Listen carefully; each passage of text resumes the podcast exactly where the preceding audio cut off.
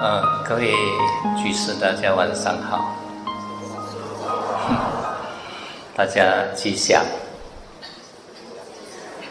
呃，还有那么多问题，啊，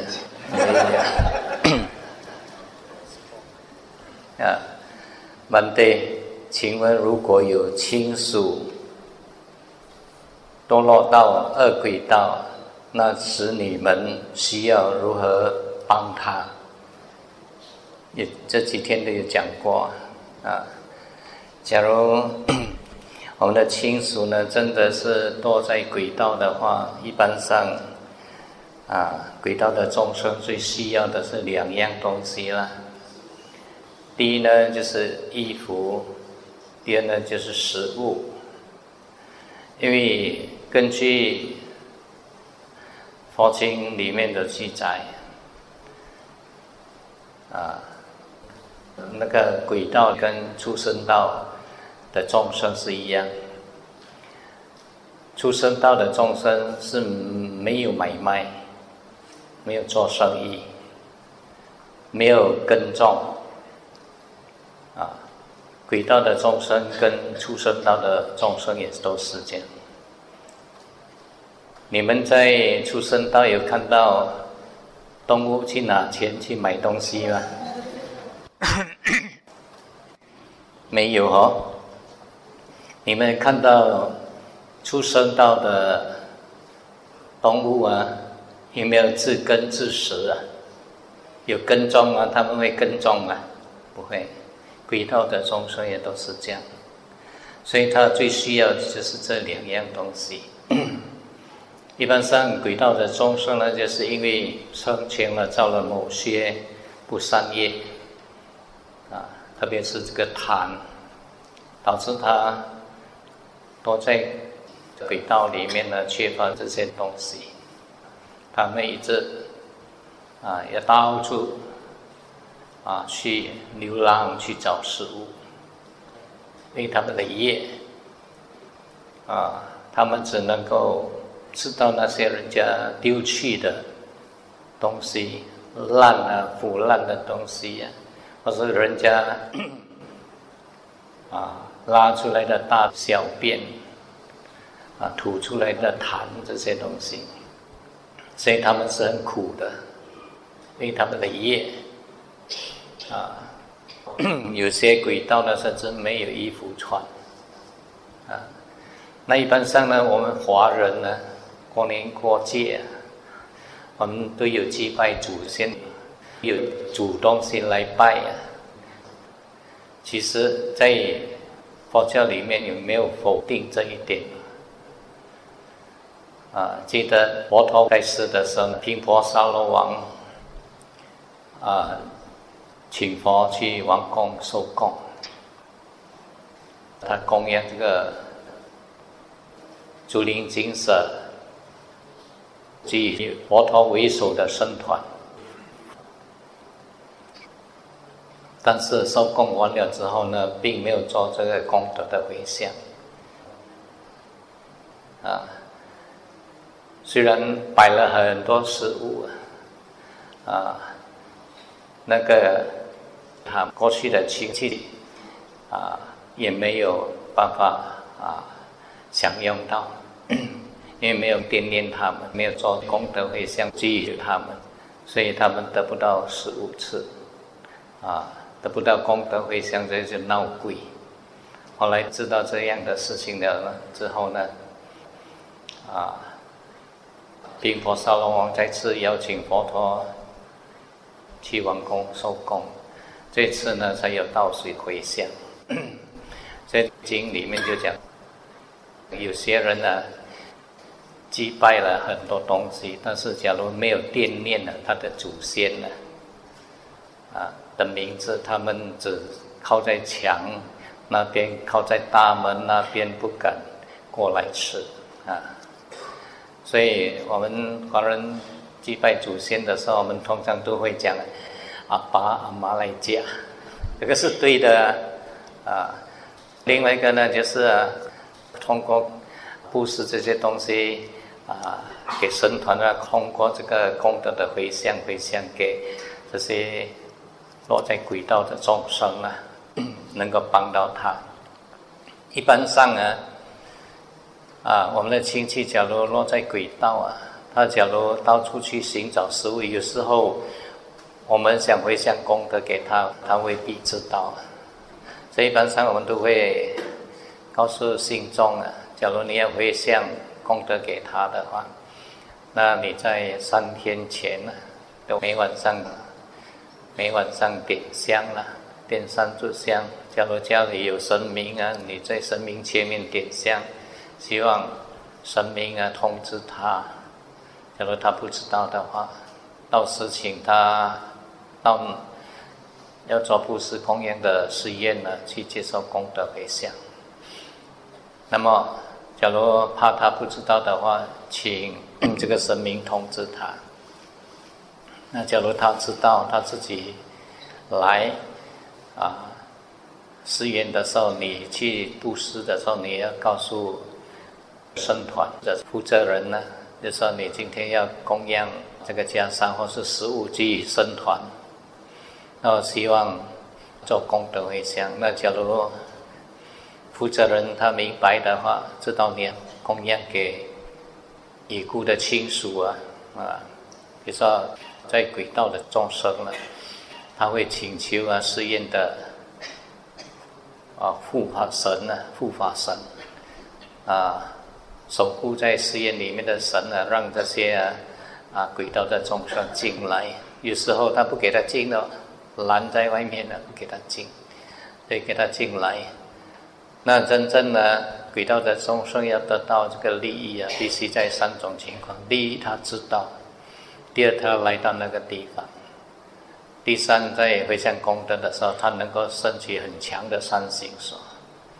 假如他能够升起很强的善心所，是导致他能够脱离轨道往生到圣道去了啊。所以。希望大家明白了哈，这是怎样去帮助我们已故的亲属？假如他真的不幸落在轨道，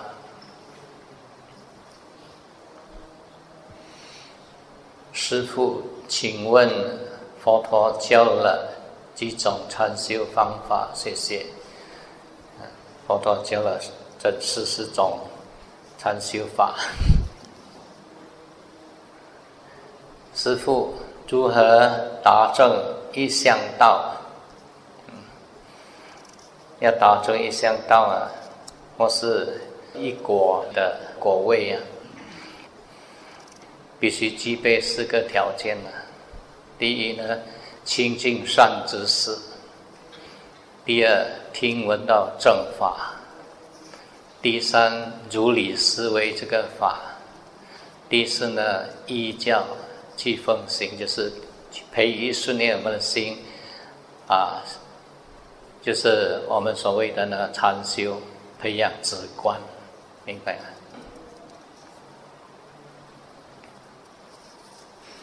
师父，请问在家里想要安佛像，要如何请得佛像？谢谢。如何请得佛像？佛具店这么多。不是向师傅请哦，师傅没有卖佛像，佛器店很多，去佛器店呢，雪地尊哦，明白吗？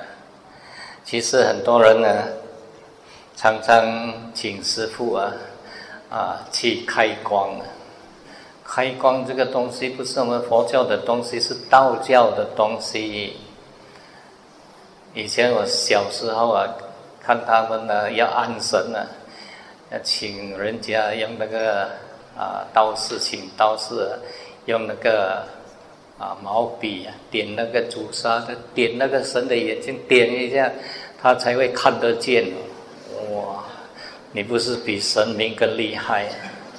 现在去请出家人呢，去为佛开光啊，然后啊出家人做了仪式，佛才看得见呢。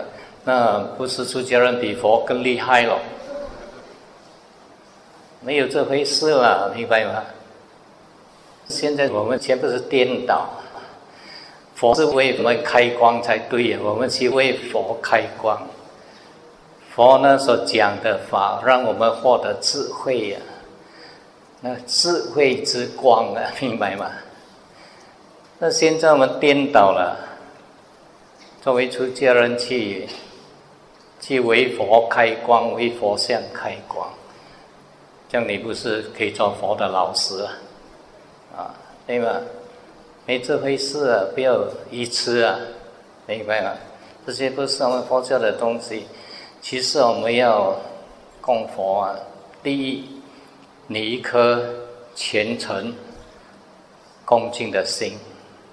请了一尊佛像，你要把它安在高的地方，这个才是最重要啊！虔诚恭敬的心，即使你没有请师傅来为你安都可以的。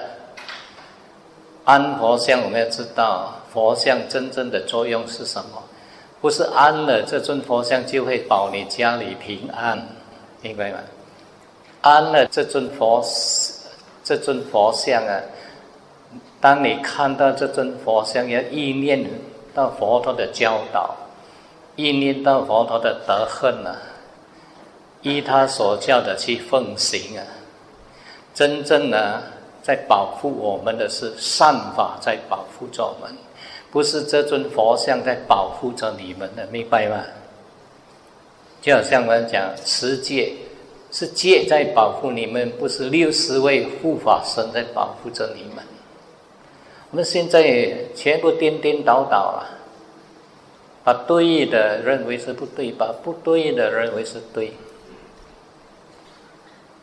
佛像啊，或是佛牌啊，我们经常很喜欢请佛牌来戴，有 power 有 power，什么抛啊啊？我们挂佛牌呀，当我们挂佛牌在我们身上，看到佛牌，一念到佛陀的教导，时时刻刻存好心，做好事，讲好话。你能够通过这个善行的话，这个善法就在护佑着你了，明白吗？那你带着这尊佛牌到处去惹是生非呀，到处去树立敌人呢？佛牌能够保你没？啊，所以我们作为佛教徒了，要有智慧了，不要盲目被人家牵着鼻子走。有时候一个佛牌啊，本钱不到两块钱，卖你几千块，你还高高兴兴。所以我常常讲，世界上有两种笨人。第一种笨人呢，就是啊。被人家骗骗了还很高兴，跑啊跑啊跑啊，哇！几千块都刚烟出出了还很高兴，被人家骗了还很高兴。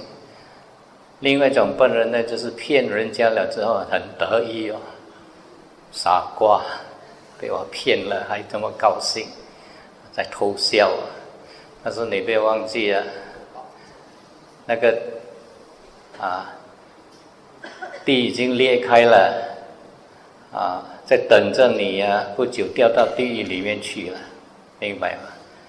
你以佛的名义啊来贩卖，哇，一个啊几块钱卖几百块、几十块，或是几千块，这个业你要去承担了，明白吗？所以希望大家明白了，真正保护着我们的是我们的善行在保护我们。大家想想啊，假如你到处啊啊结交啊恶缘呢啊不结交善缘呢，你去到哪里树立敌人呢？去重伤人家，去诽谤人家，去恼害人家，破坏人家，去伤害人家。即使你挂满满身的佛牌呀，你都是没有保险的，明白吗？那假如你到处结好善缘，时时刻刻行善布施，啊你到处啊都是朋友，啊你出入都平安了，明白吗？啊，那假如你造了很多为非作歹的事情啊，敌敌人一直在等着收拾你，这个佛会保护你没？佛假如保护哈你为非作歹，那佛不是跟你一样做做为孽对吗？那可能吗？不可能了，啊，佛已经入灭了，真正在忽悠忽悠着我们的是我们的善行。在经典里面，佛陀常常这么说：依教奉行的人呢，法在忽悠着他，明白吗？但是现在的佛教徒啊，啊，他不是这样讲，佛在保护着我。菩萨在保护着我，不是这样的。法在护佑着你，明白吗？善法在护佑着你，因为你依教奉行，善法在护佑着你。听懂吗？假如你造了善业，啊，这个法呢就在护佑着你。业报现前，你得到好的果报，啊。那你造了不善业，将来就有你的受了，明白吗？所以我们作为佛教徒啊，不要迷迷信信，迷迷信信。我们常常听佛教徒讲，我们佛教徒也有正心，也有正心，其实很多都是迷迷信信的啦。十 A 啊，九 A 四啊，相信你看看啊。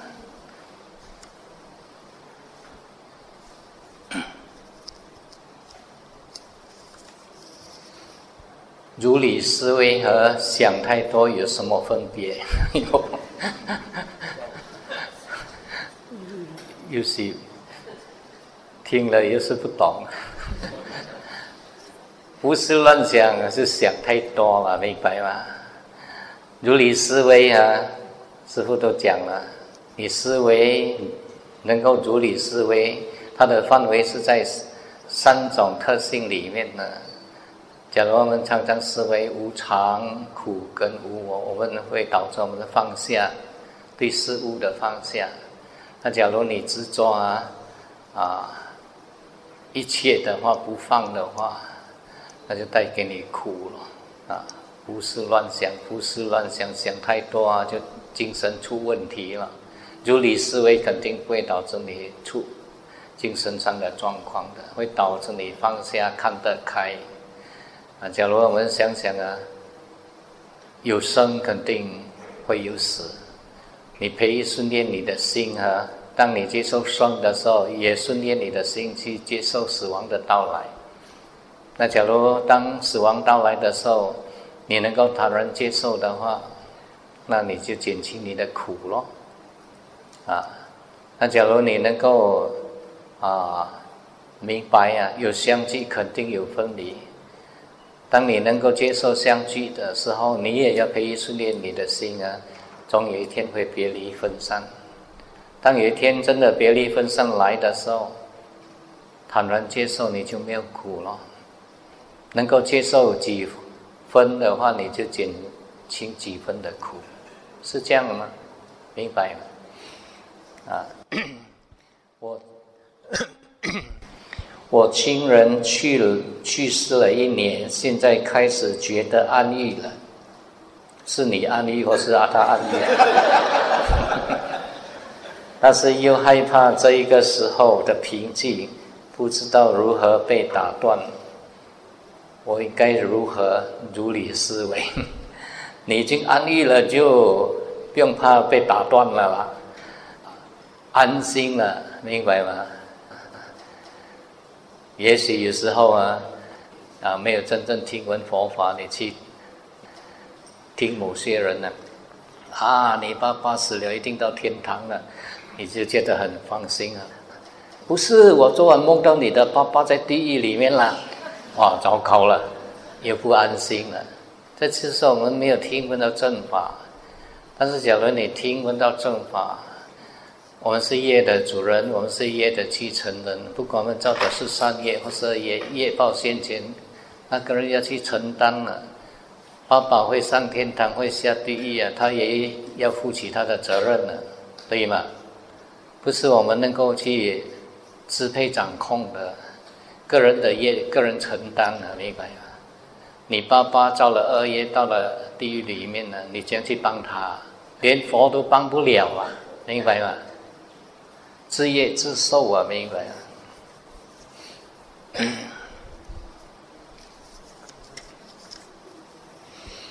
何谓八千八万四千法门呢？在佛教里面呢，在原始佛教里面呢，没有八万四千法门的，八万四千运就有了。堪塔嘎叫做运，英文叫 j a p 啊。我们把经藏啊啊分为啊八万四千运。啊，就是八万四千个教的了品啊，或是叫做八万四千品，把佛陀教的法分为啊八万四千品，或是八万四千个教的啊，明白吗？不是八万四千个法门了，就是我们呢每次啊被这个法门法门呢搞乱了，所以啊每个法门都可以导致我们啊达成涅槃的。念佛也是一个法门，诵咒也是一个法门，拜忏也是一个法门，它都能够导致我们达成涅槃、解脱生死。没有了，解脱生死必须啊了悟四圣谛法，透彻的了悟四圣谛法，看到生命的实相，啊，造成我们不断在。生死流转的因，断除了这个因，才能够达成涅槃啊！真正一个人要达成涅槃，是透彻了解无因身心是无常苦跟无我。念佛有告诉你回来向内反照这个无因吗？没有。念咒有叫你回来向内观照无因吗？没有。拜忏有叫你。回来观察无印身心的实相吗？没有。那假如你对无印身心还很执着，不能够升起远离呀，你一直执着这个无印身心啊，那这个马瓦丹哈不断带你去生死轮回了，怎样达成涅槃哦？所以我们就是无知啊，以为做。佛经里面呢有八万四千法门呢，条条大路通罗马，每一个法门都可以啊达成涅槃哦。所以念咒也可以达成涅槃，念佛也可以解脱生死，烧小房子多两天也可以解脱生死。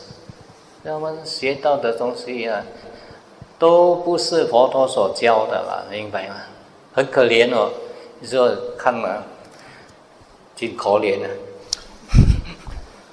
嗯，佛教徒很可怜了。师傅，可否请师傅详细解说？声音是初禅的事嘛？形式是第二禅的事啊。假如你在修禅的话。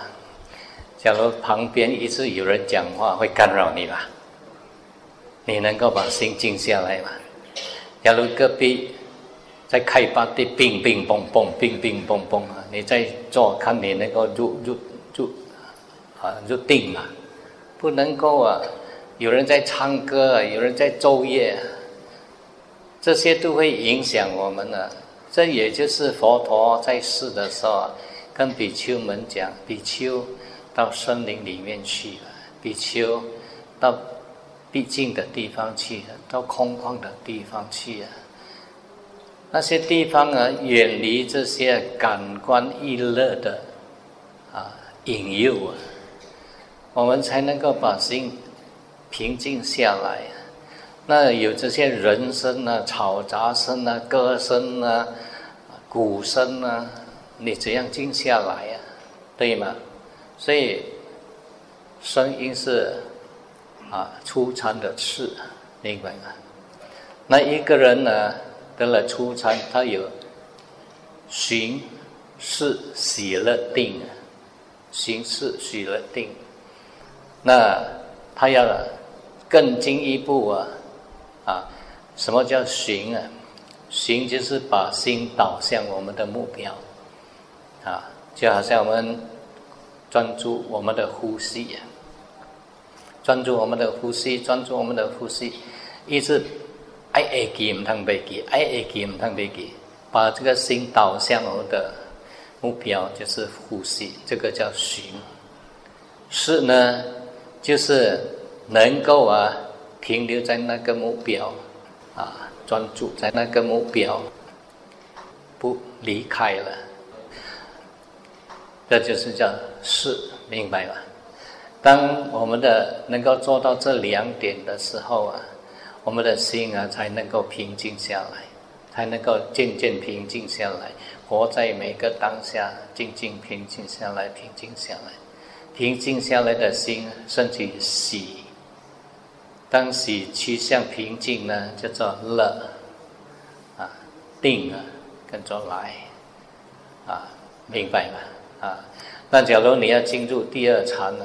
你要去除这个寻跟事，其实你再修下去呀。当我们到达一段时间了，你不用再用力了，你不用一直在爱爱给啊，卖飞记，爱爱给啊，卖飞记，不用了。他到了一段时间呢，你已经习惯了，啊，你。一注意啊，你不用用力，到那个时候，他会一直啊跟着呼吸，跟着呼吸，跟着呼吸，啊，然后呢，啊，这个时候啊，我们呢舍下这个寻根事了之后呢，他不用用力了，定啊，一静性跟着来了，明白啊？这是啊，假如你不能够离开这个寻根事啊。禅定不能够更进一步的深入，明白？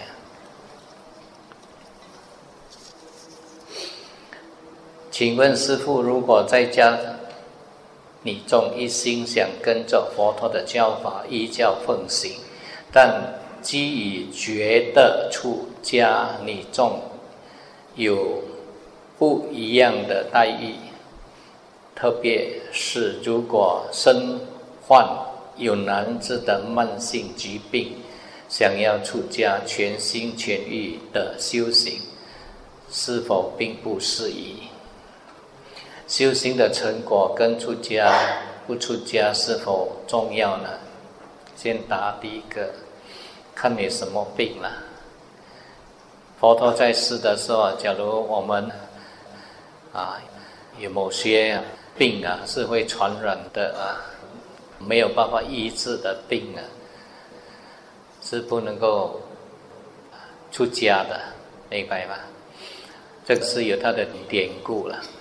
大家有没有听过？啊平婆沙罗王的一个御医啊，叫七婆童子。后来僧团成立了之后呢，这个七婆童子呢，也成为僧团的御医。以佛为首僧团的寓意，就是他除了照顾国王以及他的亲属的病啊之外呢，他也兼顾照顾僧团的所有成员的病啊。假如僧团成员有病啊，这个寓意会亲自去看病。那当时呢？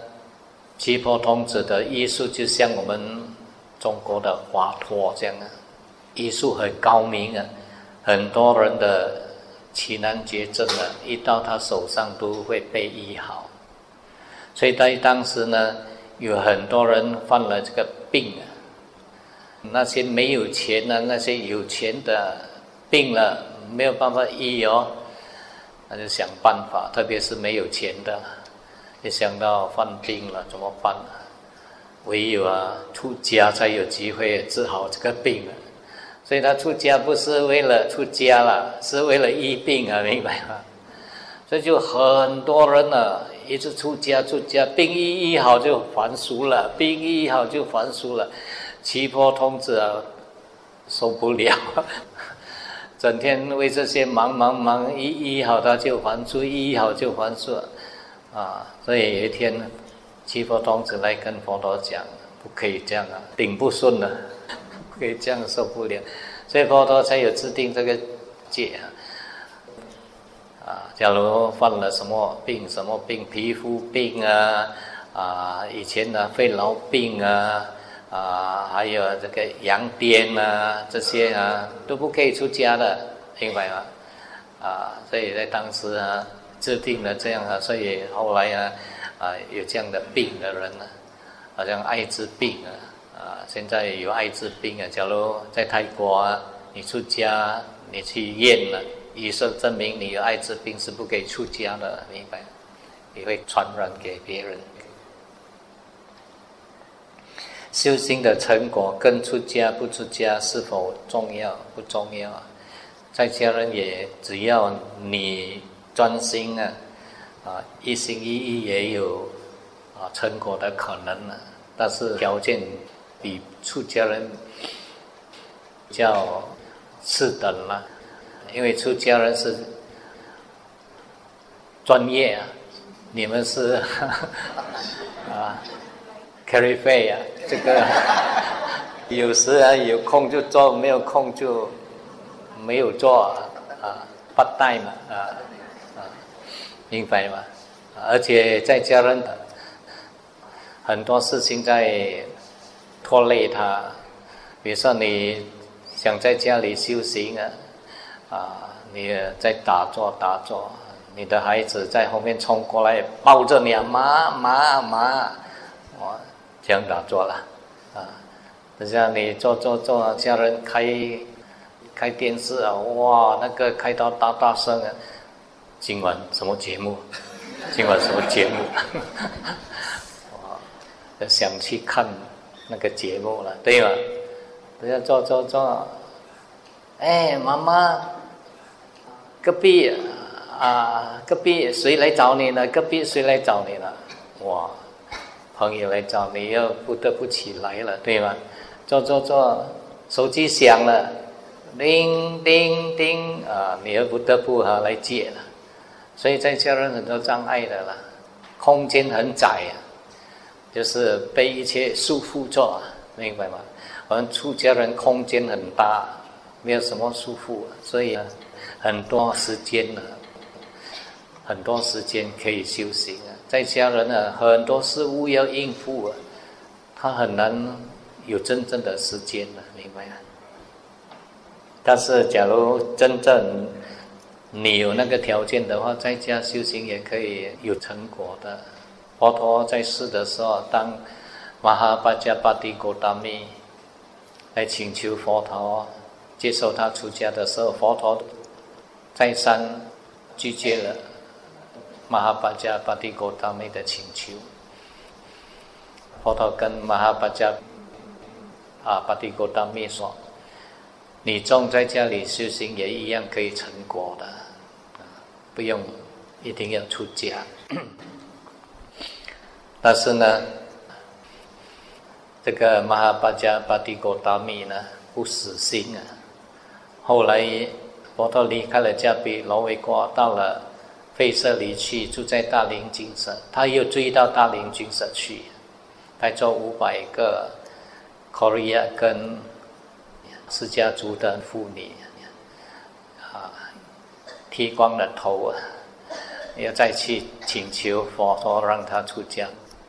表示他们的决心啊！来到那边，阿难就在看到哇，马哈巴加巴蒂狗达密啊，跟这五百个妇女啊啊，因为长途长途跋涉，他们已经披上袈裟了，呃，来见佛陀啊，袈裟破破烂烂，样子很狼狈。那个阿难就是升起灵敏的心啊，啊，进去跟佛陀为他说情。希望佛陀能够让你中出家。阿难请求了三次，同样佛陀拒绝了。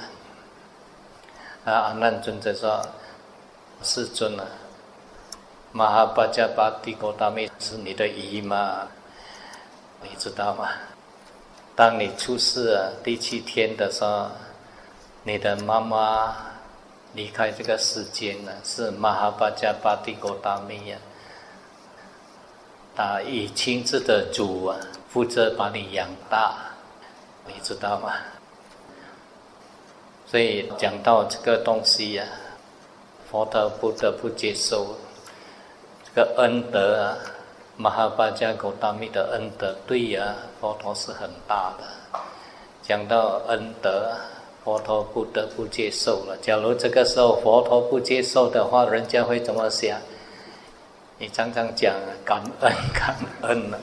现在啊，马哈巴加巴蒂狗大密对你这么有恩了，你竟然不给他出家，所以佛陀没有办法，只好接受啊。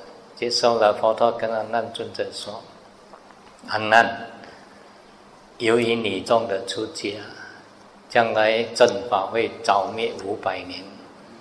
本来啊，正法是能够维持一千年。”因为这个女众出家，导致啊正法会早灭五百年。啊，很多人不明白为什么女众出家，女众是瘟神呢？为什么会导致啊正法早灭五百年？是有它的缘故的。其实佛陀不接受女众出家，是有他特定的理由。因为他考量到修行的生活对女众是很危险的，因为过着修行的生活都要在森林里面啊、荒野的地方啊、没有人烟空旷的地方啊。那男众在这些地方修行就没问题了，女众啊，独自一个人在这些地方修行是。多么危险的！不要讲以前的，现在你一个女性啊，到处去三八修行、三八走啊，看啊，危险嘛，危险。所以这个是第一个对女众啊很不利的一个原因之一。当时呢，印度的女众啊，在重男轻女的社会啊，女众受教育的程度是非常低啊。只有那些高等的、富裕的家庭才有机会受教育。普遍上啊，一般上女众都是文盲来的。所以，假如女众出家，男众就要负责教导啦。男众要负责教导，修行的机会就少了，明白吗？而且女众呢，啊，假如出了家，啊。那边呢？假如只有女众住啊，也很危险的。没有男众啊，这个强盗啊最喜欢去啊掠夺啊，去强暴啊，明白啊？所以女众出了家，让男众去保护着她，所以这些都是很麻烦的。然后当男众比丘时时刻刻要去保护这个女众的话，比丘要常常去保护比丘尼的话，就要常常接触啊；比丘要常常去教导比丘尼，就要常常有接触啊，明白啊？中国有句话：男女啊，啊一对一在一起，好像干柴烈火，对吧？但是啊，佛教里面呢，佛陀比喻啊，更啊。比这个干柴烈火更可怕，它是茅草跟烈火，对吗？所以也就是因为你种出了家，后来呀，真的你这种去修行，很多时候被人家强暴、强暴、强暴，强暴到的啊严重性很严重啊！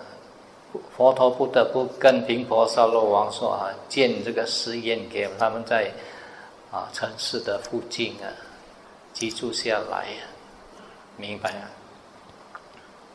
那在比丘尼，比丘尼的戒律一条戒，就是在野居安居的时候，比丘尼住的地方不可以离比丘太远。在安居的时候啊，住在那个地方的时候，比丘尼的寺院不可以离比丘太远，以便比丘方便要去保护做比丘尼呀，啊。所以就是因为男女经常接触啊，所以就传出很多不好听的话，做出了不应该做的事情，所以啊，导致犯恨没有办法久立啊，犯恨没有办法持好，犯恨没有办法持好，一个人犯恨假如不能够持好的话，要成果就很难。所以导致后来呢，成果的人越来越少，越来越少。所以在印度啊，正法就早灭五百年，正法只能够维持五百年呢。五百年后就是相法的升起。啊，你们也知道相法的升起是什么了？不讲了哈。啊啊，就大家知道就好了。那个时候就开始变质了。啊，为什么阿罗汉少了？阿罗汉少了，那个外道的思想啊，入侵佛教，没有足够的人来驳斥他们啊，所以佛法就慢慢变，慢慢变，慢慢变，明白啊？这也就变成了参照了很多外道的思想啊，所以大家明白了哈啊。师傅，请问今年几时会办短期住家？今年没有办了，今年我们会去印度啊，啊，去朝圣，所以今年没有办，啊，所以要出家。师傅，请问我能以什什么方式布施供养来帮助我的？一位孩子，他是自闭，而有学习障碍和语言障碍。谢谢。肯定孩子啊有过去的业，你也有过去跟他有关系啊，他才投生到你家里来。那自闭症啊还好过哈，精神分裂症嘛。自闭症的业可能啊还好过哈。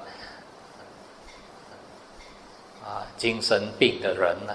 啊，那有时候，假如是他的业比较轻的话，以他的名义啊，去做做一些善行呢。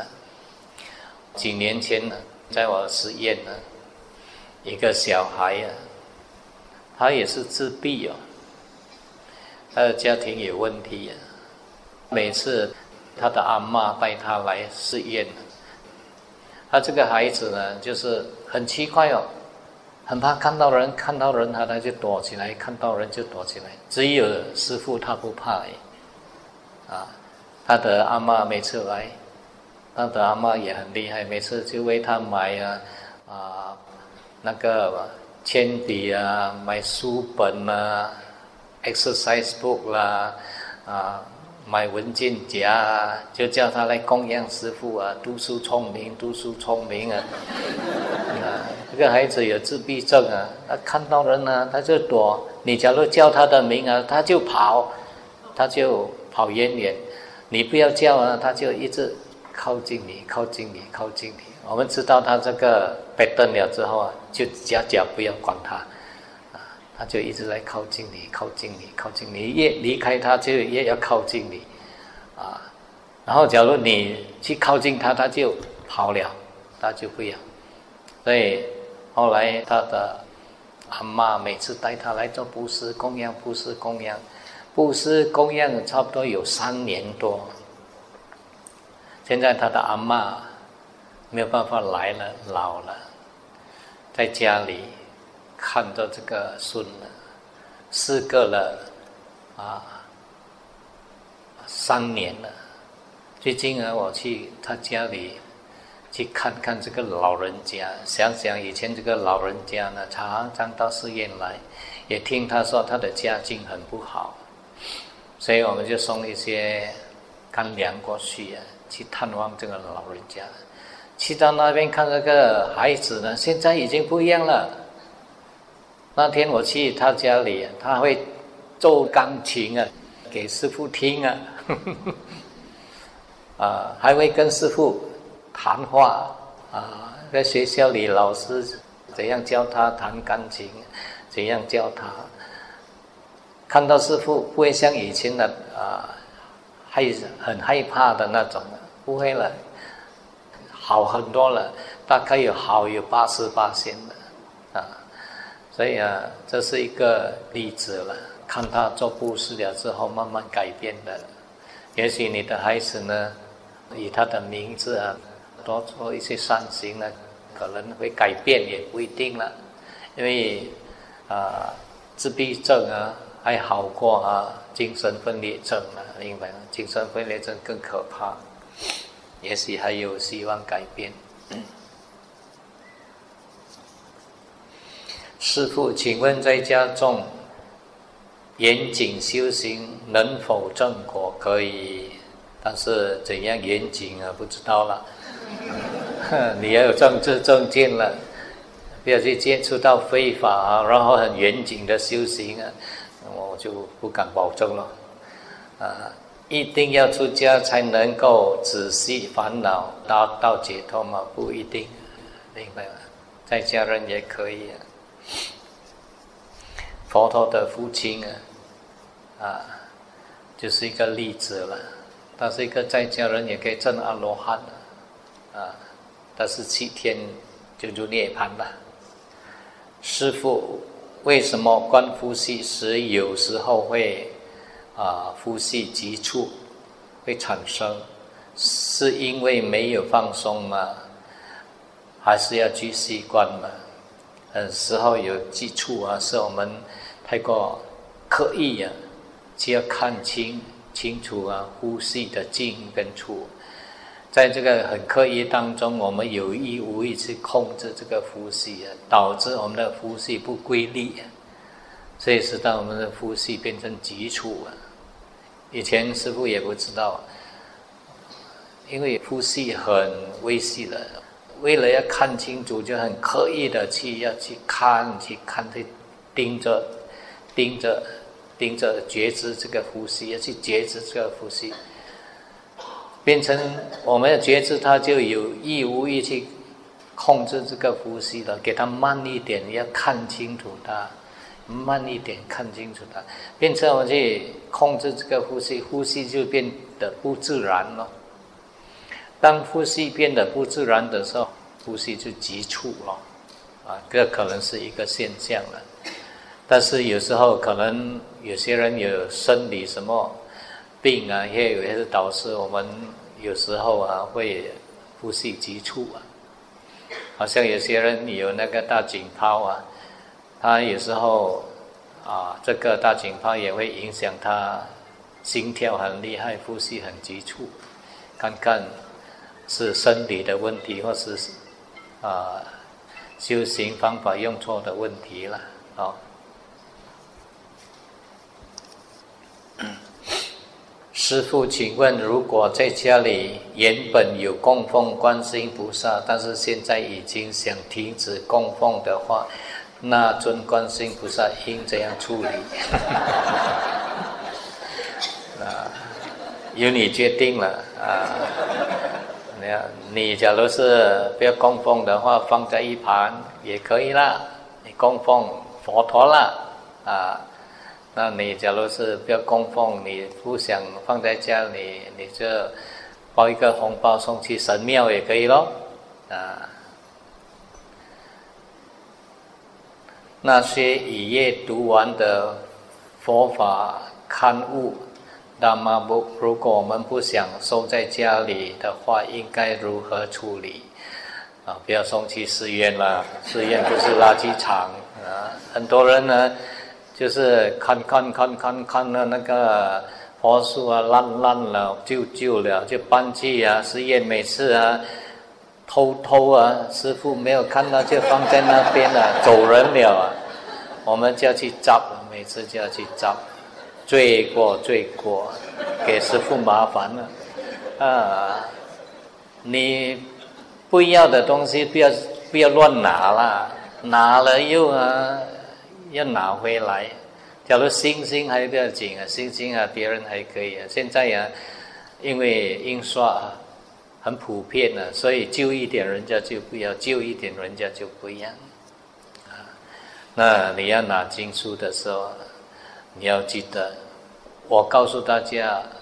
我还没有出家之前呢，我拿了很多佛书啊，我没有拿去哪里，我会珍藏做，珍藏做，珍藏做，啊，佛书啊是难得的，你假如那本书很好的话，你会永远想把它留下来。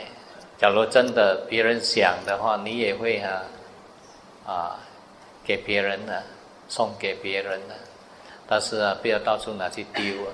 啊，所以不要贪心哦，去到那边就搬搬搬搬一大堆，放在家里一年也不看，哦，一年后越囤越多，越囤越多，哎呀，送去法光禅修林了，很多。有时候我在忽然间呢，哎，在那个流通处为什么一大堆啊？那个佛书从哪里来？CD 也有，佛书也有，北传的也有，南传的也有，藏传的也有，不要谁要偷偷放在那边。我们柜台还有写一张纸，不要乱乱的拿那些啊你不要的东西拿来这边放，还是有人呢偷偷拿来放。一夜。读完的，嗯，师傅，我们知道南传有泰国传承和缅甸传承，请问两种的差别在哪里？经跟律是一样的，只是仪式上啊、形式上有不一样的，啊，修行方面着重有不一样的。假如在南传。的国度里面呢，比如说缅甸呢，跟西兰，他们就很注重阿毗达摩了。在泰国呢，他是很注重经典嘛，这是他们最大的差别嘛。那个西兰跟缅甸的传承，他们的修行方法都是围绕着这个阿毗达摩跟清净道论，但是。泰国的传承呢，是注重啊经典里面的教导，依照经典里面的教导，在泰国他不是说他不接受阿毗达摩了，他把阿毗达摩当作是参考，不是为主了。但是其他两个传承，他就把阿毗达摩啊当做最重要的，是最高的法，明白吗？但是。事实告诉我们了，在第一次结集里面呢，只有法跟律啊；第二次的结集里面也只有法跟律。阿毗达摩是在第三次结集才有阿毗达摩，这个是不变的事实。啊，你去啊查考啊，查考这个啊历史的资料。佛教历史的资料，你就可以看到，的确是这样，这是不变的事实。啊，第一次结集的时候只有达玛维那样，达玛维那样；第二次结集的时候也只有达玛维那样，达玛维那样，没有迪比达嘎的。迪比达嘎是在佛陀入灭后啊，两百多年后啊。阿毗达摩成立了之后呢，才有第比大嘎，叫做三藏，三个篮子，啊，你看，懂得吗？在这之前呢是没有阿毗达摩，所以啊，汉传把阿毗达摩翻译成是论，经跟律呢，在所有部派里面呢。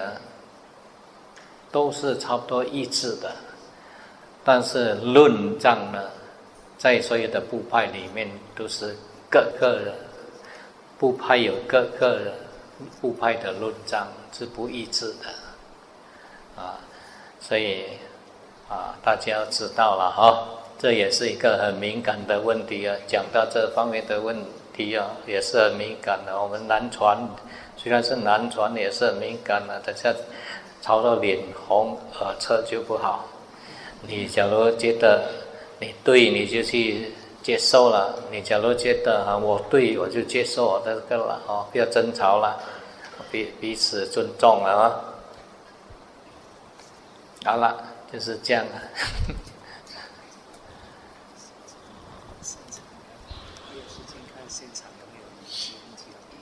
啊？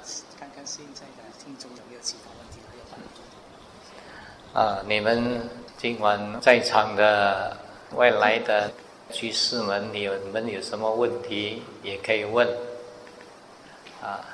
因为时间毕竟剩下不多，等下九点他们要离开了，要啊要舍戒了是吗？今晚是吗？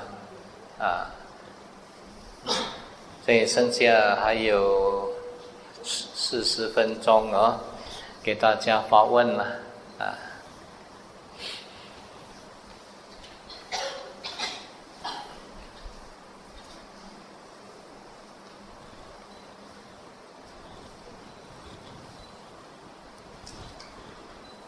经文后面外来的居士特别多哦，啊，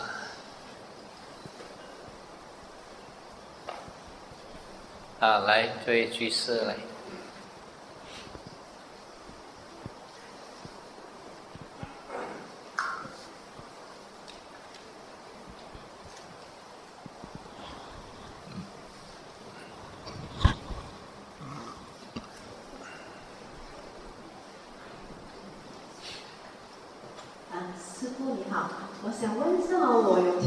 人家说好像死了过后啊，他们如果好像火葬了过后丢去海的话哦，他们说有时候会梦到那些亲人回来说他们在海啊，很冷，所以有些，所以不知道是不是有真的有这样的东西啊？因为有是因为这样子的原因哦，所以有些人说他们不敢火葬啊，然后不敢丢进海，是不是真的有这回事？就说丢进海的话会在海里面很冷。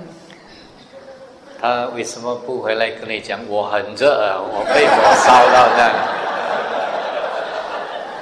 他应该是被火烧的更厉害了，他应该回来讲啊，我很热啊，被火烧到这样，不是应该我很冷啊，啊，这是我们呢想太多了，想到他丢在海里会不会很冷啊？晚上就做梦了，他来做，我很冷啊，我很冷啊，对吧？啊，有些人呢，他不喜欢呢，哇，人。死了拿去烧很可怜哦，很健康的。啊，他你就梦到回来哦，为什么你把我那去烧？我怎么这怎么这？可 是很多人都是会因为这样的发梦的啦，因为啊，还有吗？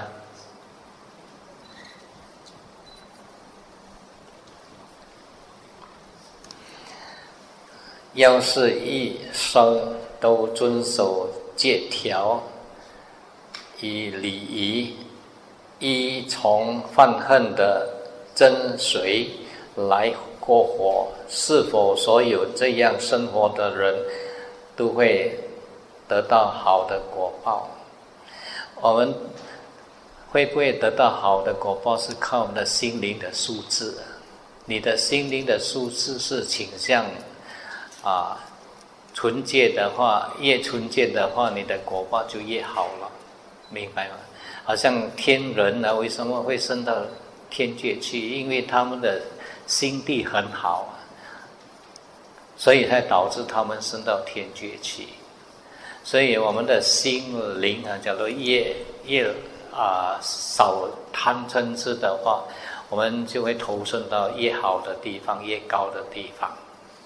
那假如我们心灵层次呢，充满着贪嗔痴，是越堕越下，明白吗？啊，人死了，是不是有一个灵魂继续存在？在佛教里没有讲灵魂了，明白吗？我们最后那一念导致我们去啊啊投生了，又再得到一个新的五蕴了，明白吗？知识分子是不是一定有智慧？没有了，很多知识分子一塌糊涂的都有啊。有智慧的人呢，懂得分别什么是对，什么是错，什么是是，什么是非，什么是合理，什么不合理，啊，什么是善，什么是恶，什么是做了对我们有利益，做了对别人有利益的。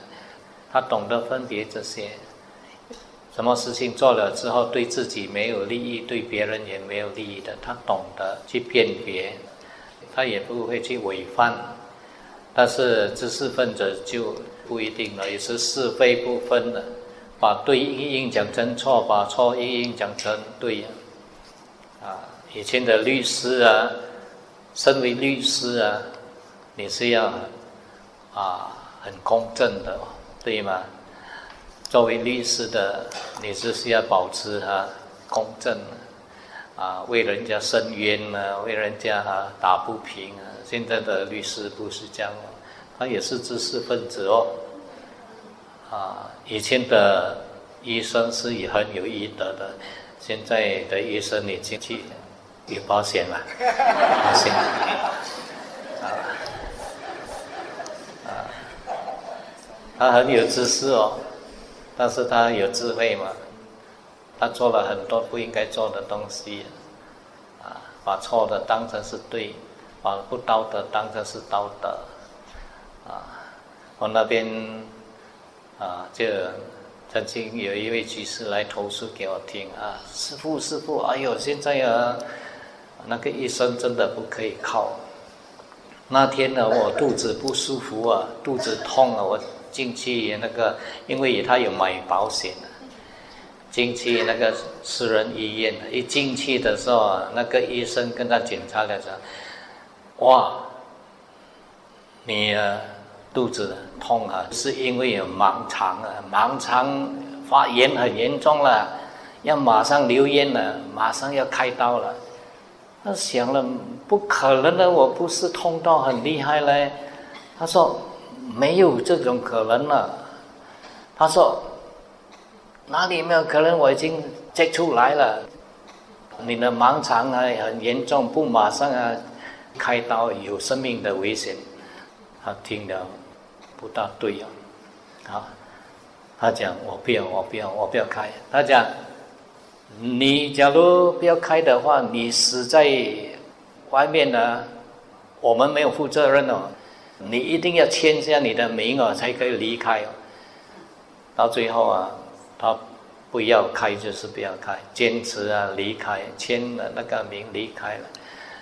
去 clinic 给 clinic 的医生看，clinic 的医生讲了哪里有盲肠发炎没有啦，啊拿几粒药盐给他吃，回去好好了。所以。现在的知识分子是多么可怕哦！你进去啊，一知道你有那个保险呢，就拿来开刀了啊，然后就给你住院住久一点哦。我听了都很可怕。以前我们那个时代啊，有三种职业的人是很值得我们尊敬的。第一，老师。听到老师的哇，哪个人做老师，我们就很尊重。在我小时候，第二，听到医生哇，医生的职业是很高尚。听到老爷哇，老爷很了不起。但是现在啊，你看看啊，老师的素质怎么样？我记得小小时候啊，我读中学的时候。我们的数学成绩不大好，我们的老师来跟我们讲：“哎，这个假期啊，你们到回来补习，我给你丢训了，不用钱的，你们来。那些成绩比较差的，全部回来回来学校，义务啊，教导你们不用钱的。现在啊，老师不是这样哦，啊，他教你教一半留一半，还有一半的，你假如要学啊，你来我家里补习哦，对吗？所以啊，我就听现在很多人讲，老师啊。补习方面的收入远远超过他在学校里面呢得到的薪水哦，所以现在很多老师啊，他教你啊，教一半存一半哦，等你去家里才把秘方教你哦，啊，所以老师现在的素质是这样哦，啊，医生的素质也是这样哦。啊，落叶的数字也是这样哦。落叶有时候你在报账上看了，人很多人呢去买屋子，买到最后屋子是落叶的 名字。我不是说所有了，现在也有很多 case 都是这样的哦。啊啊，所以现在的啊行业呢，这三个。啊以前我们觉得很崇高的行业，现在它的数字也慢慢掉了，慢慢掉了。这为什么？你们知道吗？因为我们的家庭教育啊出问题，学校的教育也出问题，所以导致啊这些人呢踏出了校园呢，进入了社会啊，这是大问题。明白吗？谈谈一下啦，没有时间了。要谈啊，最少啊一个钟头，没有时间。这里还有一位师傅啊，啊，来。嗯，来，师傅，师傅，我想问一下，因为我刚刚才说过一点一点的学，因为我马哈嘎萨巴斯扎里面，有一次那个马哈嘎萨巴他就生病，然后呢，佛陀就去看他。你讲话慢一点可以吗？呃呃，有一次那个马哈嘎萨巴他就生病，然后呢，啊，佛陀就去看他，然后因为他问他，因为他生病真的很很真的很辛苦，因为阿阿罗汉只是身体上的那个痛苦，然后呢，佛陀就。跟他开解那个啊，他跟他讲那个气气绝之身三个，就啊，你看出的来跟好分班啊。嗯。然后啊，我在想，他们已经是阿罗汉了，但是是不是因为呃，佛陀看到呃，好像因为或许他看到他们很痛苦，他们感觉到他们是有一种观念，就是好像想自杀那种，然后佛陀就跟他讲解这个气绝之。啊，那然后我又看其他新闻是有曾经有师傅说啊，以前他们有一些师傅在啊禅修的时候，佛陀教他们三十二不净观，然后他们去观观，有一些是看到他们自己本身好像很肮脏、很丑陋，然后他们就是很想死，然后佛陀呢就允许他们去自杀，然后我就呃有一点哎，不要乱乱讲嘞。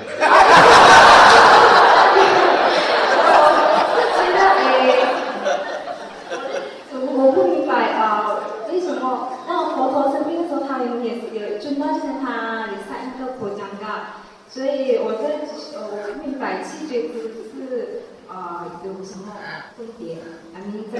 改次拜改次拜托你啊，读佛法的时候要读清楚了，记清楚才来发问的，要不然呢讲佛陀允许他们去自杀，太过太过离谱了。所以很多时候啊，我们读经典啊，或是读佛书的时候，要读了记好好了，不要啊乱乱讲，乱乱讲，别人听起来也怕哦。哎呦，佛陀允许他们去自杀。你第一个问题跟第二个问题啊是完全没有关系的，明白吗？第二个问题是第二个问题，第一个问题是第一个问题。那经典里面也有讲到这个巴瑞达里面有讲到破江嘎这个东西，讲到啊卡萨巴尊者啊生病啊，啊谁生病啊？摩嘎拉那生病啊，那然后就佛陀啊叫他念这个婆江嘎，这个啊七觉支啊，然后他的病就好掉。不是你怀疑，师傅读了这部经啊，师傅也很难接受，明白吗？为什么一个阿罗汉呢，他还会啊这样啊？我不明白这部经啊，是不是啊有问题？我也不敢讲，所以我暂时啊放在一边啊，明白吗？不是你怀疑，师傅也怀疑，啊。那第二个呢，是有关呢。以前佛陀还没有叫阿那巴那萨帝之前呢，佛陀看呢，这些年轻人出家，他最强烈的欲望就是这个性方面的欲望啊，因为我们都很执着这个身体呀，啊，执着我们的人的这个身体。所以就教导这些出家比丘修不净观呢，佛陀教导这个法门，叫他们破除对这个身体的执着。当他们修这个不净观的时候，他们对这个身体升起怨恶，所以有些自杀，有些不敢自杀的叫别人来杀。所以后来呢，佛陀。教了这个法门了之后，佛陀就讲他要去闭关了，啊，七天了，啊，然后除了送食物的人呢，能够去见他，其他人都不可以去见他。七天过后他出来，哇，比丘的人数少掉了很多，他就问阿难尊者说：“为什么比丘的人数少掉这样多？”嗯，他说。啊，他说师尊呢，就是因为他们修这个不净观呢，然后对这个身体产生厌倦，所以呢，有些对这个身体产生厌倦就自杀了，有些呢不敢自杀的就叫别人来杀了，啊，啊，经典也没有交代了，交代清楚了，为什么会这样呢？只是知道这样。这个原因呢，导致阿难尊者啊请求佛陀说：“可以不可以啊？教导其他方法？”也就是因为这个因缘呢，所以佛陀教导这个阿那巴那萨帝了，也讲有讲到这一点了。那因为也因为这个事故呢，佛陀制定这个戒律啊。比丘啊，不可以自杀；比丘也不可以叫人来夺取他人的生命了。假如这样做的话啊，啊，犯戒了，明白吗？啊，但是真正的原因呢，经典没有清楚的交代了，所以我也不敢乱猜测了，啊，嗯。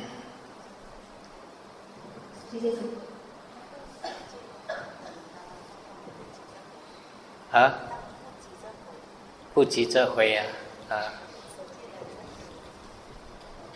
半个小时来得及吗？师傅，我有一个问题啊，我在这个嗯报纸的那个《天下奇闻》看到有一则讲啊，要申请成为僧人啊。啊，填写那些资料的时候啊，有一个同仁他写你是人吗？我觉得很奇怪。嗯。那我我我想我要问的是说，他说你是不是人？是不是他有做过好像人神共愤啊、禽兽不如的行为？嗯。还是那些被大叔啦那些 化妆成为人来？好好好。啊，在我们比丘要受戒的过程呢，那个教授师啊，他一定会来问了。你是不是人？啊，这一点呢是有它的典故的。佛陀在世的时候啊，一只龙啊，龙呢，它是属于半兽半神，属于天众的一种呢众生了。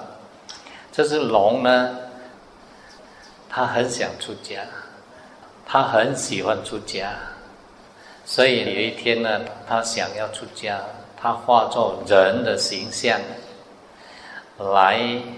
跟比丘祈求啊，请求出家，因为比丘不知道他是龙精嘛，就以为说他是人了，就接受他出家。出家了之后啊，龙在两种情况会变为原形了。他平时呢可以稳定呢维持这个人的那个。形象了，但是在两种情况之下，它会变为原形，就是在它熟睡的时候，或是交配的时候，它会变为原形。那这个以龙身来出家的那个比丘啊，他就跟另外一个比丘住在同一间故地了，可能这个疗方是很大了，所以有一天呢，中午了。那个龙啊，就在那个疗房里面睡啊，睡熟了之后，它就变回了龙啊。他的身体充满着整个房间了。然后这个比丘要进去这个疗房的时候，一打开门呢，哇，吓死了！周末里面呢，我们叫龙啊。真正在法利文叫那嘎，是类似蛇啊，蛇精啊，啊，看到啊，他的身体充满着整间屋子，喊啊，害怕喊啊，喊叫啊，喊叫，所有附近的比丘就听到这个喊叫声，喊到这么恐怖啊，每个人出来看什么事情发生，看到每个人也害怕哦。哇，怎么有这样的情形发生？但这个龙呢，被吵醒了之后呢，他又赶快变回原形哦。所以每个人讲你是妖怪，妖怪，妖怪啊！哇，就赶快去把这件事情啊告诉了佛陀。佛陀知道他是龙啊，叫他来。龙啊，不管这样修行啊，都不会得到任何果位的。因为嗔心啊，因为他的业，即使他很喜欢修行，也不会证得任何果位。佛陀叫他舍戒回去，嗯，他很不想回去啊，啊，请求佛陀，啊佛陀说不可以，所以他最后呢，请求佛陀，希望啊，将来有人要出家修行啊。先穿着白衣呀，披半边了，惦念他把休息的功德回向给他，所以后来呀，那些要出家的白衣，我们叫那嘎那嘎，那就是为了纪念这个龙啊。所以因为这个事情发生了过后呢，佛陀就制定这条戒律：改次要受戒的时候，你一定要问他，你是不是人呢？怕有些时候啊，这些半神半动物的，半天人半人的，啊，这些不知道怎么称呼了，来混在呢僧团里面呢，化为人呢来啊，请求出家，明白吗？所以我们出家仪式里面就一个。问题呀，要问出家的人，你是人吗？假如他是龙嘛，他讲是的话，他欺骗的话，他虽然进行了整个仪式，他还不是比丘，得不到解体，明白吗？假如他成真是是就不给出家，所以我们呢，出家的时候，那个教导老师一直跟我们讲，不好念错啊，不好念错啊。等下问你是龙吗？是，不给出家，明白啊？啊，等下你讲是啊，是啊，不给出家了，你要记得啊，啊，这是这样的啊因缘呐，明白吗？嗯，师傅，呃，想请问啊，好像我们学了很多佛法理论呢，可是为什么知道了又做不到？啊，是什么原因呢？是习气呢？不是，只是知识上了解，没有啊，拿来思维，改变我们错误的观念，没有培育训练我们的心，通过修禅，所以啊，我们。啊，理论呢虽然是懂，但是用不上，因为习性的东西啊，你是要经过磨练的嘛。比如说，我们常常这几天一直讲习性的反应，随着习性的反应去反应，很快的。你看到不喜欢的东西，马上升起嗔了。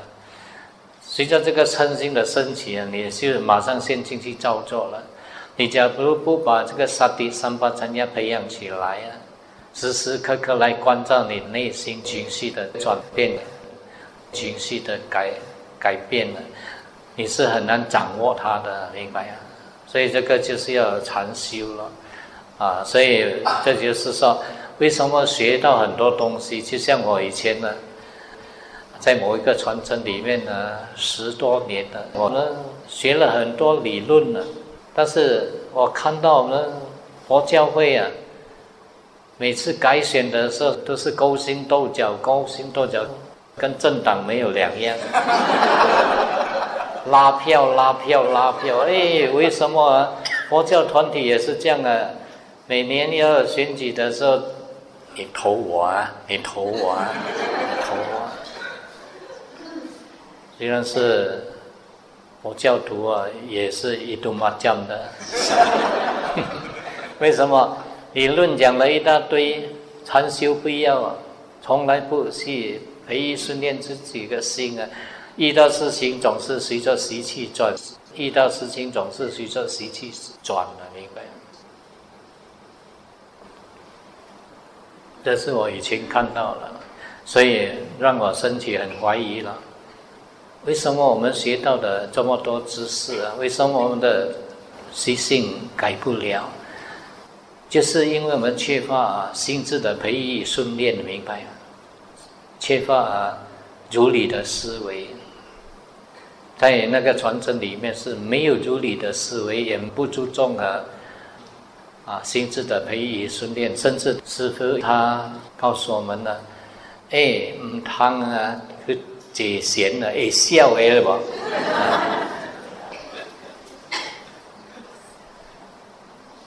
那假如你这样教导啊，心没有经过培育训练的，怎么能够改变你的习性烦恼呢？对吗？所以你问的问题，师傅也是过来人哦，师傅也是知道了问题出现在哪里，就是因为我们没有真正接触到正法，接触到的是变相的法，所以他叫我们不可以修禅。修禅会走火入魔，师傅修了二十多年也没有见到师傅走火入魔。啊，这边的人呢，多都在修禅，也没有看到他们走火入魔，对吧？呃，没有师傅，呃，比如说，呃，知道说不要执着，不要执取啊，可是还是放不下那个执着。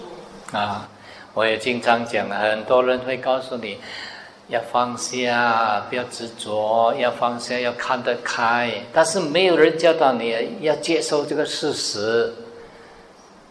其实我们会看不开、放不下、很执着，就是因为我们不能够事情发生，不能够接受这个事实。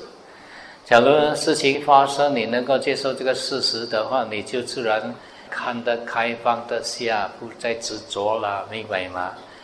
所以我们接触到的佛法。教导你的不是灭苦的方法，明白吗？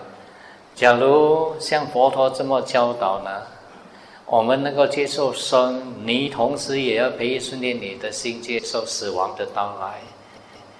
你能够接受相聚，你也必须培育训练你的心，随时能够接受别离与分散。你能够接受得，你随时也要培育训练你的心。总有一天你会失去你所拥有的东西。你遇到顺境，你能够接受顺境，你也要培育训练你的心。啊，有一天遇到逆境，你也要接受。你能够接受成功，你也要培训练你的心，能够接受失败。因为在这个世间上啊，都是一个相对的世间，有得就有失，有生就有死，有相聚就有别离，有顺境就有逆境，有成功就有失败，这是世间的实相，生命的实相，明白吗？所以这个是正法，我们没有听到正法。佛陀的教导叫我们培育训练，不管是啊顺境跟逆境呢，同时存在这个世间。你不可能要顺境不要逆境，要啊得不要失，要相聚不要分离。没有一个人相聚了不用分离，没有一个人生了不用死，没有一个人得了不用失，没有一个人天天都遇到顺境的，没有一个人次次都得到成功的，明白啊？这是世间的实相。那我们假如能够听闻到正法，你去培育训练你的心，真的，你能够接受相聚，你也能够接受分离。当分离到来的时候，你能够坦然接受，你就不会苦咯，你就看得开，你就放得下了。你看不开、放不下、很执着，就是因为你不能够接受，明白吗？平时你都没有如理思维去改变你错误的观念，遇到事情肯定是看不开、放不下、很执着咯。那平时假如你常常如理思维，改变你错误的观念。那遇到事情的发生，你就不会哈，在执着，在执取，看不开，放不下，明白吗？所以这个有它的原因的。我们学到的不是正法，我们学到的是啊，不是真正灭苦的方法。我们常常听人家讲啊，不要这么执着啦，要看得开啦。放下，但是没有一个人教你啊，要去接受这个事实，有吗？有听过人家叫你啊，要去接受这个实相吗？没有。但是佛陀的教导是叫我们去接受这个实相。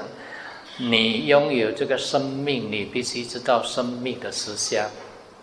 随着生命的到来，肯定啊，就会老、会病、会死。你活在这个世间。你要知道这个世间的实相，有相聚肯定有分离，有得肯定就有失，有成功肯定会有失败，有人赞称赞你，肯定就有人诽谤你。啊，有时候你会遇到顺境，有时候你也会遇到逆境，这是世间的实相啊，没有人告诉你这个真相啊。所以，当这个真相发生的时候，你只能够接受好的一面，不能够接受不好的一面，那你就苦了。那假如你能够同时培养你的心呢，去接受这两方面的话，那真的事情发生的话，你能够坦然接受，你就看得开放的下了，明白吗？啊，问题是我们听到正法，没有听到正法。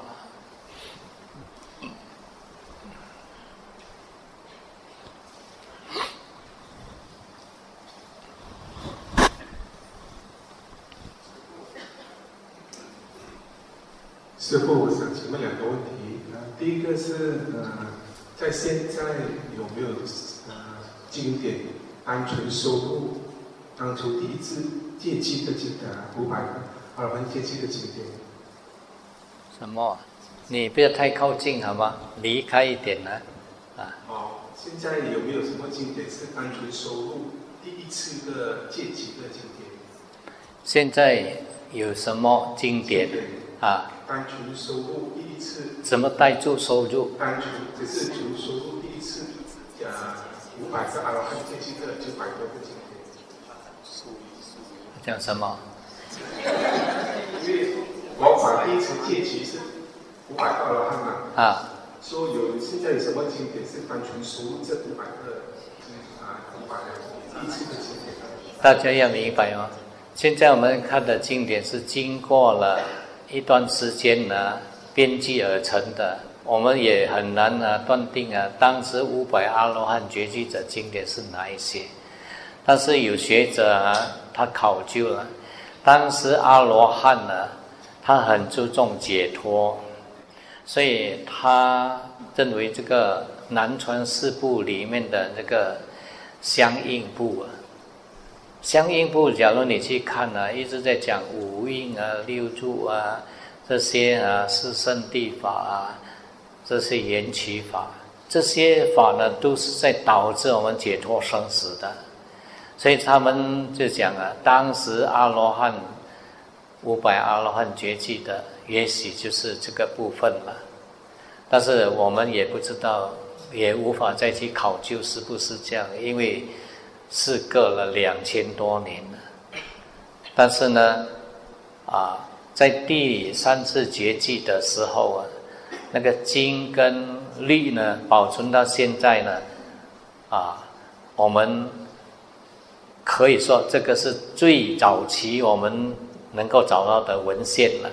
所以我们回归这个，虽然不能够说一百八仙了，但是它的纯净度还是很高了，比起那个后期出土很多很多的不知来来路不明的那些经典好得多了。经典呢是在越早期的一比较可靠性比较高啊，越后期的啊就越不可靠了，啊，明白吗？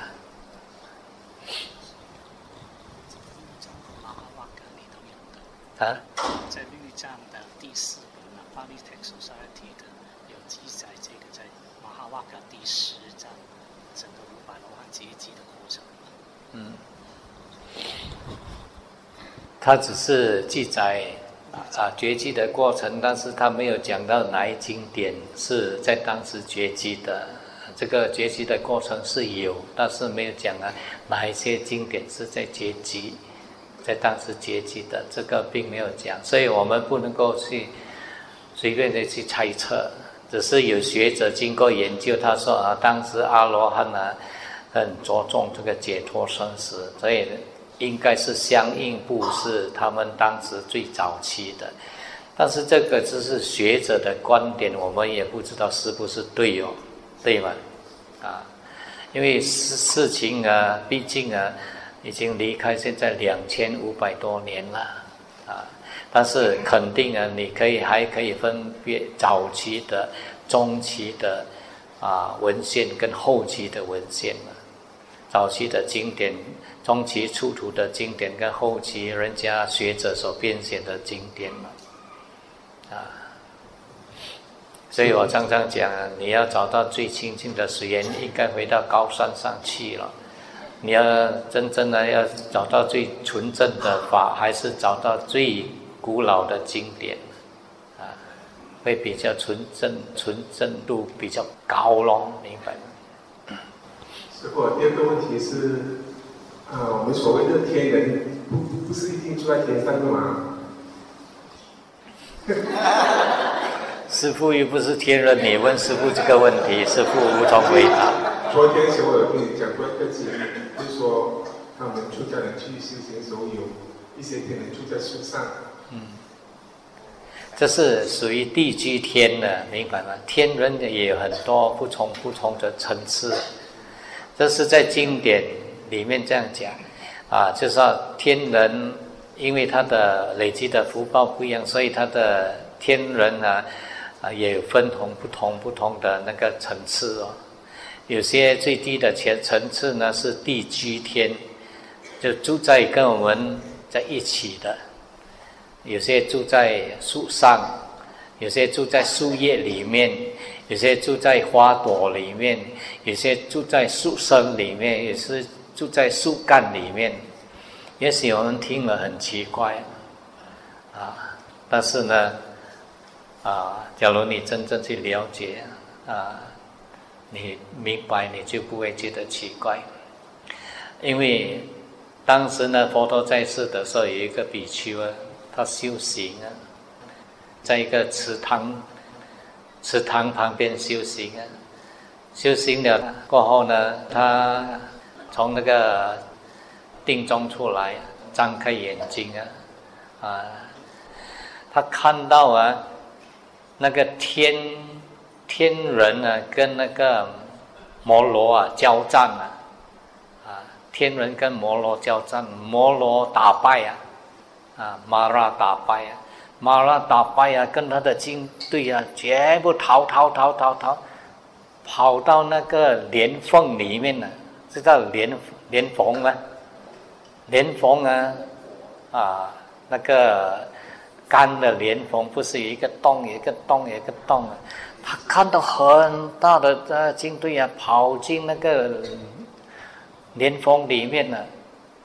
他一直擦他的眼睛啊，是不是我的眼睛有问题哦？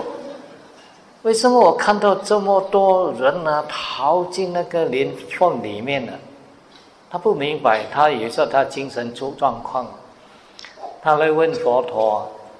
刚才我看到啊，一大堆人呢，打仗打仗打仗，一大堆那个人呢逃进了那个洞里面。佛陀在跟他讲，那是天人跟天魔交战，天魔打败啊，被他追赶追赶啊，全部逃在那个躲进那个莲峰里面了。以我们的思考啊。有没有问题哦？连连缝里面可以住人呢？啊！但是这个是我们的意识形态，我们认为是这样的啊，我们认为不可能的。就好像佛陀讲，世间上有四种不可思议的东西，神通也是不可思议的。神通呢，有时候呢，它怎样神奇呀？你不能够以我们凡夫的那些经验来解释的，明白吗？啊，就好像啊，这个天人呢，或是这个天魔，为什么他会啊啊这样钻进那个莲峰，也是超出我们的思维范围。我们的思维范围怎么可能呢？对吗？怎么啊可能呢？天人会住在啊花朵里面哦？花朵里面能够住几个人哦，对吗？但是经典的确是有这样的啊记载，这是超出我们所能理解。假如有一天你有神通啊，你会明白啊。就像那个比丘这样，一直以为他眼睛有问题咯，一直揉一直揉，以为他精神上有问题咯，他以为他是精神上有问题，眼睛有问题。去问佛陀说：“佛陀说没有，你看的的确是这样。他怎样会钻进去？以我们的思考能力是不可能认同的，对吗？啊，还有呢。”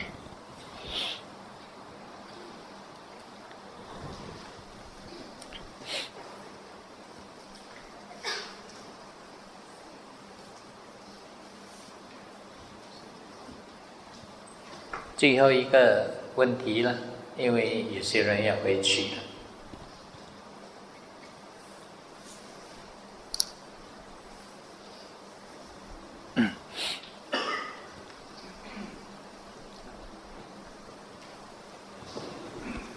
师傅，呃，我想请问一下呃，有一位呃信徒啊，女生啊，她是女生，她从十二岁开始。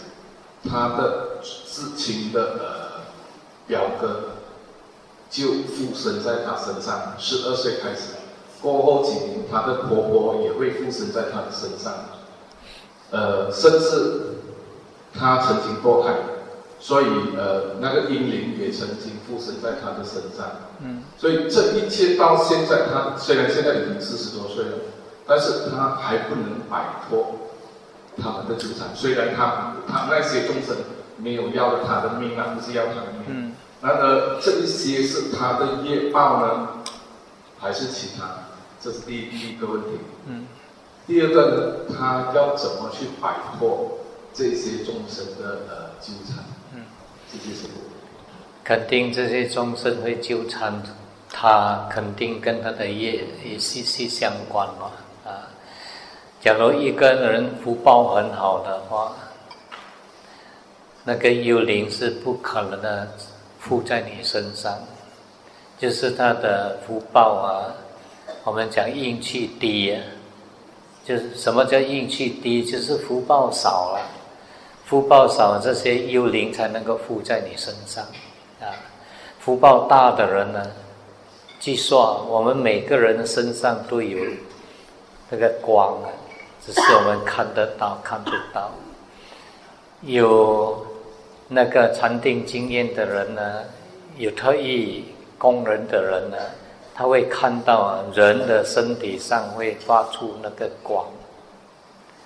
假如有得恨的人呢，有持戒的人呢，的光会很明亮，啊，即使是天人呢，都有天人的光。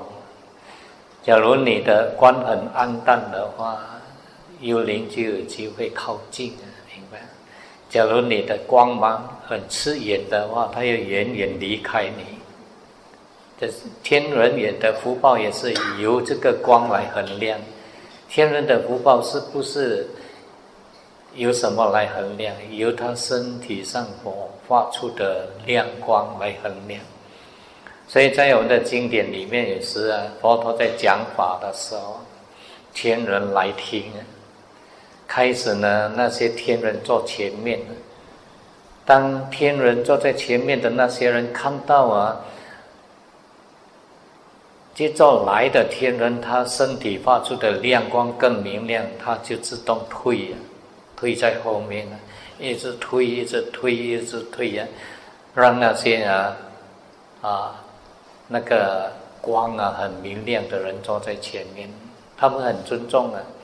他是有大福报的神呢，他应该坐在前面的。我们福报少的就在后面，啊，所以啊，那个你说那个亲戚啊，会有幽灵附在他的身上啊，可能第一个可能就是他的啊运气很低了，福报很少了，所以这个幽灵才能够附在他身上。那他曾经堕胎，所以刚才有人问说，现在的男女啊，很流行同居同居啊，啊，同居了有孩子怎么办呢？堕胎堕胎，不要忘记了，有时你堕胎的孩子会一直跟着你啊，而且一直障碍你了，你才是做什么东西都会一直失败，一直失败啊。我在寺院里就常常有些人呢，因为堕胎了之后啊，后遗症，来问师傅怎么样怎么样，啊，只能够劝他过去的事情已经过去了，不要一直在去想了。现在呀，通过功德的回向呢，尽量回向给他，他能够得到啊。这个功德的回向能够升起善的心所，也许他会离开了。那假如他对你很执着，他不要放过你，那你要自己去承担了，就是这样的，明白？所以他那个人呢，肯定也有他的业的，明白啊？啊，这不奇怪了啊！师傅也有遇过一些人呢，被幽灵附身。过去也杀了对方了，有些可以接受的功德回向，他就离开；有些不能够接受，他要报复的，跟他谈什么条件，他都不要接受。要给他死，就是要给他死；不放过，就是不放过。就好像问人这样的，有时候你去打人家一巴掌，啊，他来。找你呀麻烦的时候，你找人跟他谈条件呢，请他一做酒席啊，啊解决了，对吗？你假如杀了他的孩子啊，死他都不放过你了，对吗？哎呀，你死就是要你死，他不会因为请他一做酒席就解决的。看那个人过去的恩恩怨怨啊，明白吗？假如恩怨不是很重的话，也许你会向功德他接受的，可以了，算了吧，算了。但是假如恩怨很重的话，不是这个功德会向能够解决的。他的目的是需要慢慢折磨你，折磨你，折磨你，折磨你到死。明白吗？所以我们很多人呢，没有听闻佛法，造了很多不善业，都不知道害怕。当你听闻了佛法，你才不敢去造。好像你看看啊，堕胎呀，是很残忍的一件事情啊。你看看纪录片吧，堕胎啊，那个钳子伸到里面的，一件一件跟你分尸的。把你的手啊夹断拉出来，把你的脚夹断拉出来，把你的头夹断拉出来。假如你是那个小孩子，你有意识的话，你会放过他吗？他会一直跟着你的，明白吗？啊，多么痛苦的一件事情！他在很痛苦的时。情况死去呀，他不是变人了，他变鬼了，变成鬼道的众生了。他一直跟着你呢，不要离开你了。他会投身到你的那个胎中去啊，就是跟你过去有因缘了，不是来讨债，就是来报恩了。啊，那你这样做，他会放过你吗？所以大家记得哦。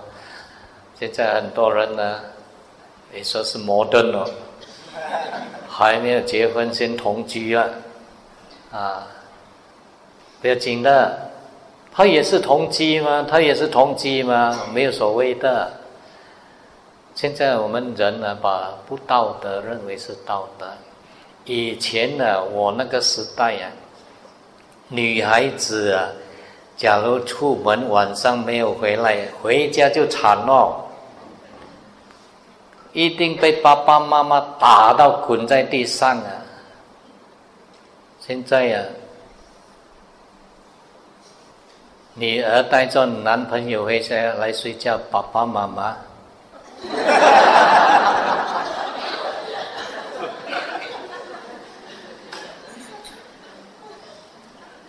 是不是这样了？我们的道德啊已经把道德认为不道德。把不道德认为是道德，把道德认为是老土了，不再认为它是一件好的事情，把不道德认为是 modern 了，这就是我们的邪知邪见，明白吗？这是讲事实哦，不是讲啊，真的是这样啊！我们现在父母亲啊，啊。孩子带着女朋友回来家里睡觉，啊，女儿带着男朋友回来家睡觉都不敢讲哦，啊，盖一只眼睛开一只眼睛，家家没有看到，有些两只都盖住了。为什么不敢讲？讲了女儿出走。只有一个女儿，一个男孩，走掉一个怎么办？所以就盖一只眼睛，闭一只眼睛，或是两只蒙安台，就是这样咯。好了，今晚就到这边。所以希望你们多多听闻佛法，你们才不敢这么做了，明白吗？做了是有他的后遗症的啦，明白。